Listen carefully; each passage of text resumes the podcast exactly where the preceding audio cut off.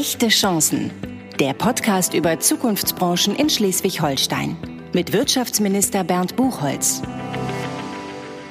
Moin aus Kiel und herzlich willkommen zu einer neuen Folge meines Podcasts Echte Chancen. Mein Name ist Bernd Buchholz, ich bin Wirtschaftsminister in Schleswig-Holstein und in dieser Podcast-Reihe wollen wir Menschen vorstellen, die äh, vielleicht nicht so sehr am ersten Hinguck für Schleswig-Holstein stehen, weil man da ja hm, den einen oder anderen Landwirt erwartet oder Touristiker oder viele andere. Aber es gibt viele andere Menschen, die die Dynamik und die Innovationskraft und das Moderne an Schleswig-Holstein auch verkörpern. Mein heutiger Gast verknüpft mit ihrem Unternehmen vor allem die Themen Digitalisierung, Gesundheit und Innovation. Isabel Höftmann-Töbe ist Geschäftsführerin des Paul Albrechts Verlages, einem seit 1925 bestehenden Familienunternehmen, welches sich vor allem mit der Digitalisierung im Gesundheitsbereich beschäftigt. Hallo, Frau Höftmann-Töbe. Hallo, Herr Buchholz. Schön, dass Sie da sind heute und äh, dass Sie etwas erzählen können über den Paul Albrechts Verlag und seine lange Geschichte. Sie sind dabei selbst und persönlich seit wie vielen Jahren? Oh, seit 20 Jahren bin ich schon im Unternehmen. Und das ist ein traditionelles Familienunternehmen, ja? Ja, das ist wirklich äh, komplett noch im Besitz der Familie und es ist auch immer Familie in der Geschäftsführung gewesen. Und es war witzigerweise auch immer eine Frau aus der Familie in der Geschäftsführung. Ich bin erst die dritte Generation im Unternehmen, also meine Oma war im Unternehmen meine Mutter und jetzt ich. Und Ihre Oma und Ihre Mutter haben das Unternehmen auch geleitet? Ja, also meine Oma hat es also auch durch die Kriegsjahre alleine geleitet. Meine Mutter war auch über viele Jahre, also fast 50 äh, Jahre im Unternehmen und hat es also auch sehr viele Jahre auch sehr äh, geprägt und auch geleitet. Eine weibliche Führungsdynastie. Ja, es war immer eine prägende weibliche Führung dabei. Irgendwo ganz woanders erst ursprünglich gegründet und Sie feiern bald 100. Jubiläum. Ja, das genau. Klingt nach einer großen Party. Da freuen wir uns auch drauf. Das kann ich mir vorstellen. Aber 1926, da, da fing man an, womit? Da haben wir tatsächlich äh, Gemeindebriefe verlegt und gedruckt. Der Bruder meines Opas war im Gemeindevorstand aktiv und hat die halt im Selbstverlag verlegt. Und dann sind wir ganz schnell zu einer Druckerei Druckerei geworden und haben Formulare gedruckt, Sterbeurkunden, also alles, was man so an Formularen kennt, auch heute noch kennt, haben wir damals in Stolp gedruckt und damit äh, auch bald wieder angefangen, nach dem Krieg, eigentlich auch fast gleich in Lütchensee. Mhm. Und nach dem Krieg sind Sie umgezogen?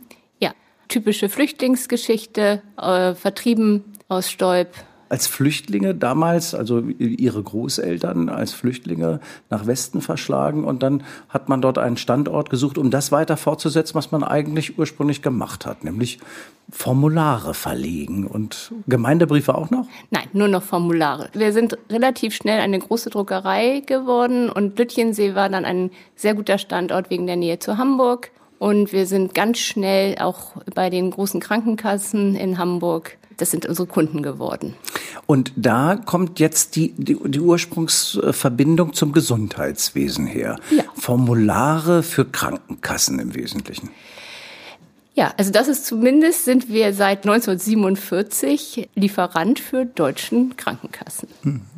Und äh, das schafft dann eine Verbindung zu dem Gesundheitswesen. Das ist ja auch sehr schön, wenn man zunächst mal Formulare äh, machen kann. Und ehrlich gesagt, Unternehmen, die erstmal ganz erfolgreich in einem bestimmten Bereich sind, sind ja nicht immer so, dass sie sich fortentwickeln oder weiterentwickeln. Bei Ihnen ist, wenn man auf die Unternehmensgeschichte guckt, also vom Gemeindebrief über die Formulare, eine ungeheure ungeheure Dynamik und Veränderung drin, denn Sie sind ja nicht beim Formulardrucken geblieben. Nein, wir sind mit unseren Kunden, haben wir uns auch verändert. Es ist schon ein sehr altes Produkt, das kennen nicht mehr viele. Es gab früher Krankenkassen-Scheckhefte und die sollten abgelöst werden durch eine Plastikkarte, die damals die Krankenversichertenkarte. Und wir haben gesagt, wir kennen die Kunden. Das wird wohl nicht so schwer sein, dieses Produkt herzustellen. Also das hat damals meine Mutter ganz stark getrieben.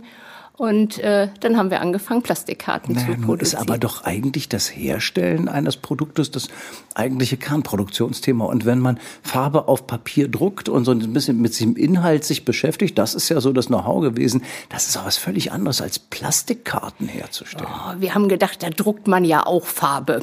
Zwar auf einem anderen Bedruckstoff, aber äh, war, haben wir gedacht, das kann nicht so schwer sein es war eine Herausforderung, aber das war eigentlich, haben wir das dann gut geschafft. Und da ich ja, ja auch so ein bisschen Hintergrund im Verlagsgeschäft habe und auch mit Farbe auf Papier aus einem Zeitschriftenverlag äh, eher komme, ähm, naja, das klingt jetzt so, als ob es ganz logisch ist und auf der Hand liegt. Aber in Wahrheit, Sie kommen ja aus einer Verlegergeschichte mit Druckerei. Natürlich muss man auch was bedrucken bei Plastikkarten, aber diese Plastikkarten zu erstellen, das ist ja doch, wie, wie ist es dazu gekommen, dass Sie dieses Know-how sich erworben haben? Wir hatten damals auch Glück und haben eine Maschine gekauft, die diesen Prozess sehr einfach äh, erledigt hat für uns. Also es war eine Inline-Maschine, dass wir wirklich drucken mussten und dann hat die Maschine das netterweise selber gemacht. Das war so ein bisschen Sendung mit der Maus. Also die Sendung mit der Maus. Also nach dem Motto, ich erkläre es mir selbst oder ich lasse es mir erklären und dann kaufe ich mir die Maschine dazu und dann mache ich das. Geboren aus dem unternehmerischen Anspruch zu sagen, das, was ich bisher gemacht habe, werden die dann wohl nicht mehr brauchen. Also brauchen die was anderes, also mache ich denen die Gesundheitskarte. Ja. Das war wirklich so, dass wir zusammen mit unseren Kunden, die netterweise auch ein ganz hohes Vertrauen in uns hatten, weil sie uns als sehr guten Lieferanten kannten, äh, uns das Vertrauen auch geschenkt haben und uns damals auch die Aufträge halt gegeben haben. Jetzt ist diese Karte äh, und die Gesundheitskarte auf dem Weg auch wieder abgelöst zu werden. Denn in Wahrheit, wer spielt schon noch mit Karten eigentlich? Oder wir stehen da vor einem Digitalisierungsprozess in der gesamten Gesundheitsbranche, die Ihnen ja auch jetzt irgendwie unternehmerisch etwas Herausforderung bedeutet. Ja, das ist absolut richtig, weil wir neben den Karten auch ganz viele Formulare noch fürs Gesundheitswesen drucken. Wir sind also für den norddeutschen ähm, Raum der Lieferant für Rezepte und andere Arztvordrucke. Also alles, was Sie beim Arzt bekommen, da, das stellen wir her dass gerade das Rezept soll abgelöst werden durch ein, ein sogenanntes E-Rezept, eine E-Verordnung, sodass die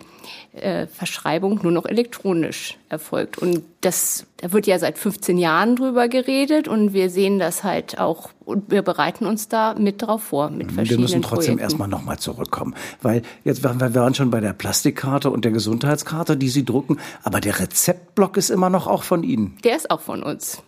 Wie habe ich mir das vorzustellen? Da guckt man sich an, was bei Ärzten und bei Medizinern so alles insgesamt gebraucht wird und dann sagt man, kann wir, machen wir. Also das ist ja ein regulierter Bereich in Deutschland des Gesundheitswesens. Man wächst ja mit seinen Kunden und den Anforderungen, die sie haben. Und wir sind da sehr gut vernetzt in dem Bereich. Ich habe jetzt keine Ahnung von diesem Markt. Aber äh, gibt es denn noch Konkurrenzunternehmen, die auch Rezepte ja. noch so? Ja, gibt es. Wie viele in Deutschland ungefähr? Ja, so vier bis fünf noch. Also es gibt noch äh, Konkurrenz, aber in Wahrheit sind Sie schon auch einer derjenigen, die sie, glaube ein Viertel des Marktanteils irgendwie. Tatsächlich ein bisschen mehr sogar. also wir haben fast 40 Prozent äh, Marktanteil bei den Rezepten. Und äh, wir haben aber halt einen sehr, wir sind sehr gut da in der Logistik. Die Ärzte bestellen bei uns direkt. Wir versenden von uns aus die, die Rezeptblöcke und auch andere Vor, äh, Vordrucke das ist halt etwas, was man nicht so unbedingt gleich aus dem Boden stampft äh, für ein anderes Unternehmen. Wir kennen den Prozess sehr gut und mhm. deshalb ist es, glaube ich, für äh, die Ausschreibenden oder für den Auftraggeber sehr angenehm, wenn er dann auch weiß, dass der Prozess funktioniert. Und deshalb können, haben wir uns da halt ein bisschen festgesetzt im Gesundheitswesen. Ihr Unternehmen hatte so, also ich stelle mir jetzt mal im Nachkriegsdeutschland vor, da fängt man an mit diesem Formulardruck. Wie viele Mitarbeiter hatten Sie zu der Zeit ungefähr? In der Hochzeit des Formulardrucks hatten wir 140 in der Druckerei. Mhm. In der Druckerei, klar. Das waren in der Zeit noch, äh, klar, Druckereien, äh, Großbetriebe. Das ist heute sicherlich ja. deutlich weniger. Das ist sehr viel weniger. Wobei man denkt, in den 60er Jahren war natürlich die Setzerei der, die größte Abteilung. Da musste noch gesetzt werden. Da musste noch gesetzt werden. Kann sich heute draußen jetzt beim Zuhören gar keiner mehr vorstellen, was Schriftsetzer eigentlich mal für ein Beruf war. Also vor 20 Jahren in dieses Unternehmen, also Anfang dieses Jahrtausends, da hat die Digitalisierung gerade so in bestimmten Bereichen Fuß gefasst. Und da sagt man sich dann, Menschenskinder, ja, wie wird das weitergehen mit einem solchen Verlag, der Formulare druckt? Jetzt haben Sie gesagt vorhin, wir stehen vor der Herausforderung schon viele Jahre. Rezepte sollen irgendwie auch digital ausgestellt werden. Da hat man ja nun wenig Know-how in so einem Unternehmen, in dem Rezeptblöcke gedruckt werden. Das stimmt, aber ich glaube, es ist schon ganz wichtig, dass man einfach den Prozess kennt und weiß, wo im Zweifel die Pain Points, wie man das ja auf Neudeutsch sagt. Den Prozess zu kennen, das ist das eine, aber man muss ja auch sagen, die, die Herausforderung der Digitalisierung, das hat viel mit Technik zu tun, das hat viel mit IT zu tun. Haben Sie sich umstellt, mit Menschen und Leute eingekauft, von denen Sie gesagt haben, die brauchen wir jetzt einfach, damit wir uns dieser Materie annehmen? Oder wie ist das dazu gekommen, dass Sie sich auf dieses Digitalisierungsfeld eingelassen haben? Dadurch, dass wir einfach wirklich seit Ende der 80er, Anfang der 90er Auftrags, äh, also Datenverarbeitung im Auftragsfall machen, haben wir einfach schon immer sehr viel IT zusätzlich bei uns im Unternehmen gehabt. Und es ist natürlich ein riesiger Schritt zwischen so ja, Anwendungs. Ich wollte jetzt gerade sagen, so die, die Programmierung der alten Letterbox ist das eine, aber äh, dazu jetzt äh, zu sagen, jetzt müssen wir das Rezeptthema insgesamt digitalisieren, ähm, ist was anderes.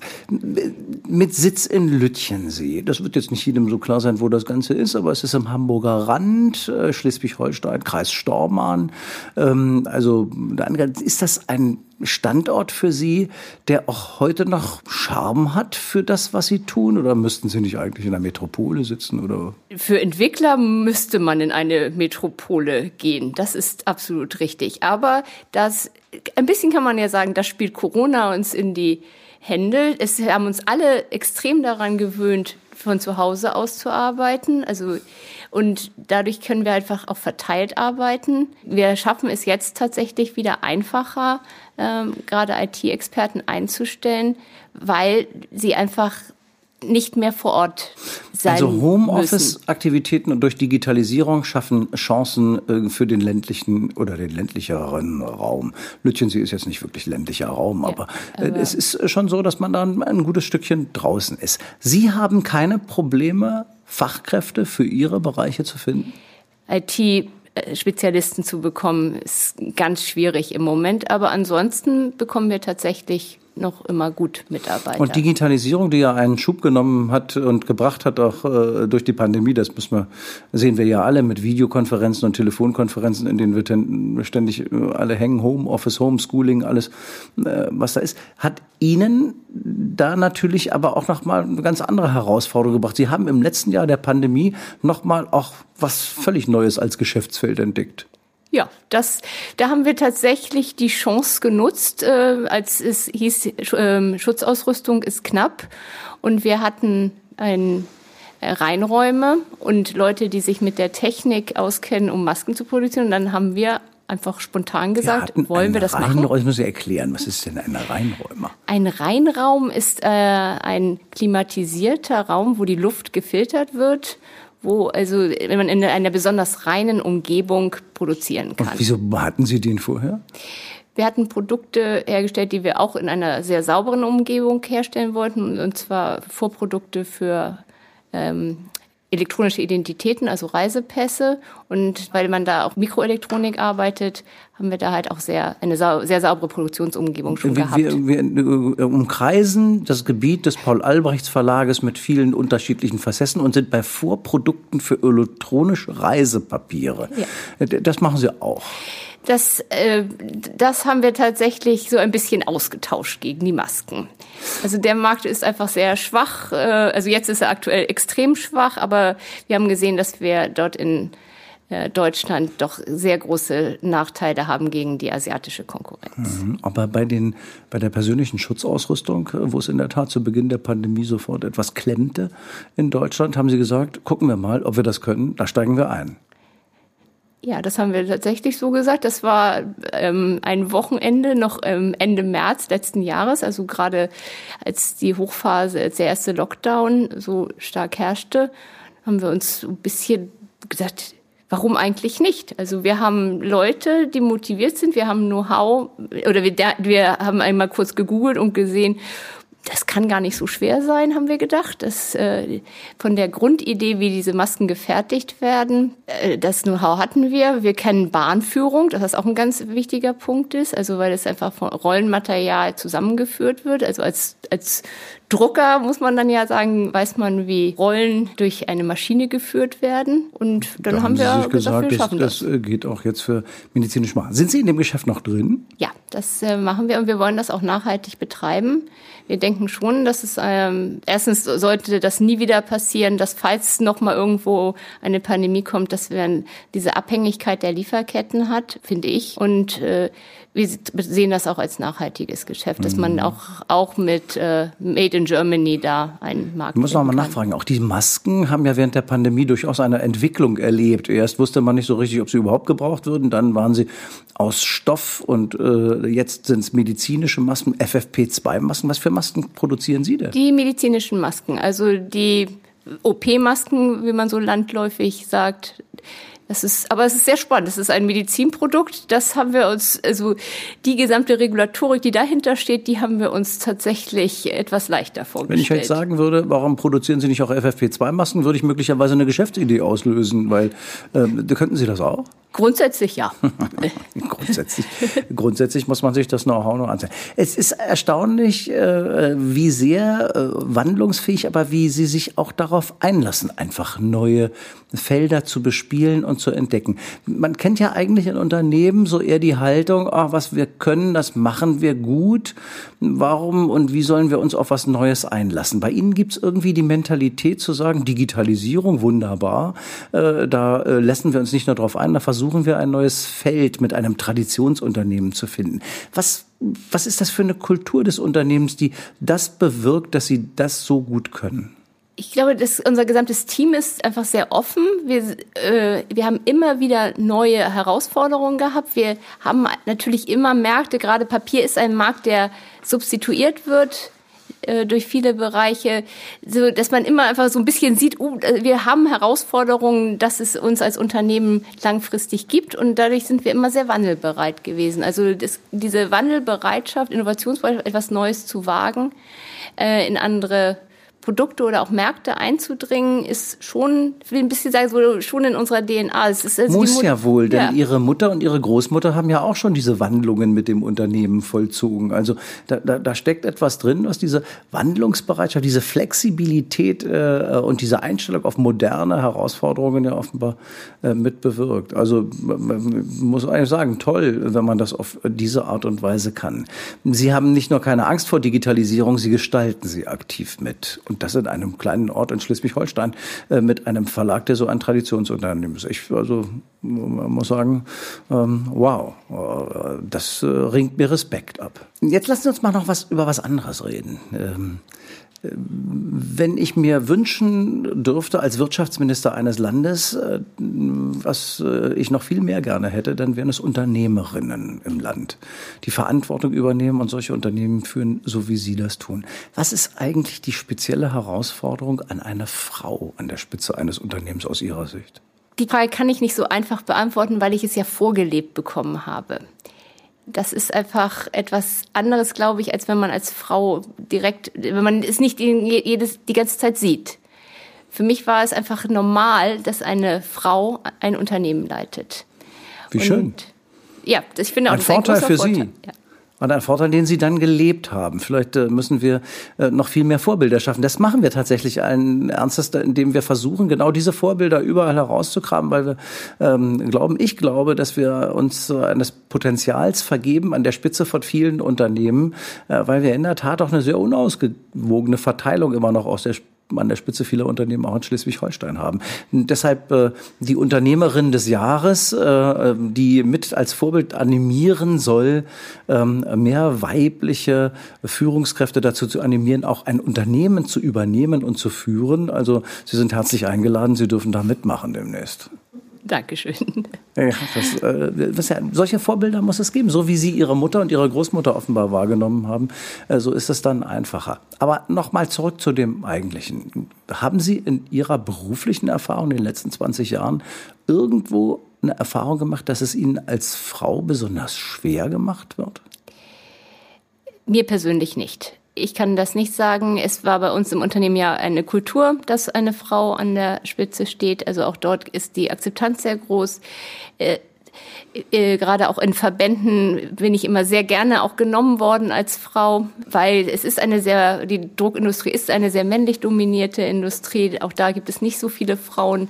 Da nimmt man natürlich auch gerne eine Frau äh, mit in verschiedene Arbeitskreise oder Gremien. Ich mir persönlich ist das tatsächlich nicht passiert. Ich weiß Wirkt, aber, dass ich dafür auch sehr dankbar sein kann. Wirkt sich das in Ihrem Unternehmen auch so aus, dass Sie mehr junge Frauen oder Frauen in Führungsverantwortung haben? Oder ist das dann doch auch hm, unterhalb der Chefin eine männerdominierte Welt? Leider ist das im Moment eine männerdominierte Welt. Das hat sich aber eher so ergeben, als dass es äh, geplant ist. Also ich würde lieber mehr Frauen Woran haben. Woran liegt's? Also warum gelingt es da auch nicht, gerade durch Sie als Vorbild, nicht auch noch mehr ähm, Frauen für Führungsverantwortung zu begeistern? Ich glaube schon, dass es auch ein bisschen dieses Vereinbarkeitsthema ist, was ja dann doch stark immer wieder Leute auch vor Herausforderungen stellt. Also man braucht dann ja auch, wenn man in einem mittleren Alter ist, im Zweifel einen Partner, der das komplett mitträgt.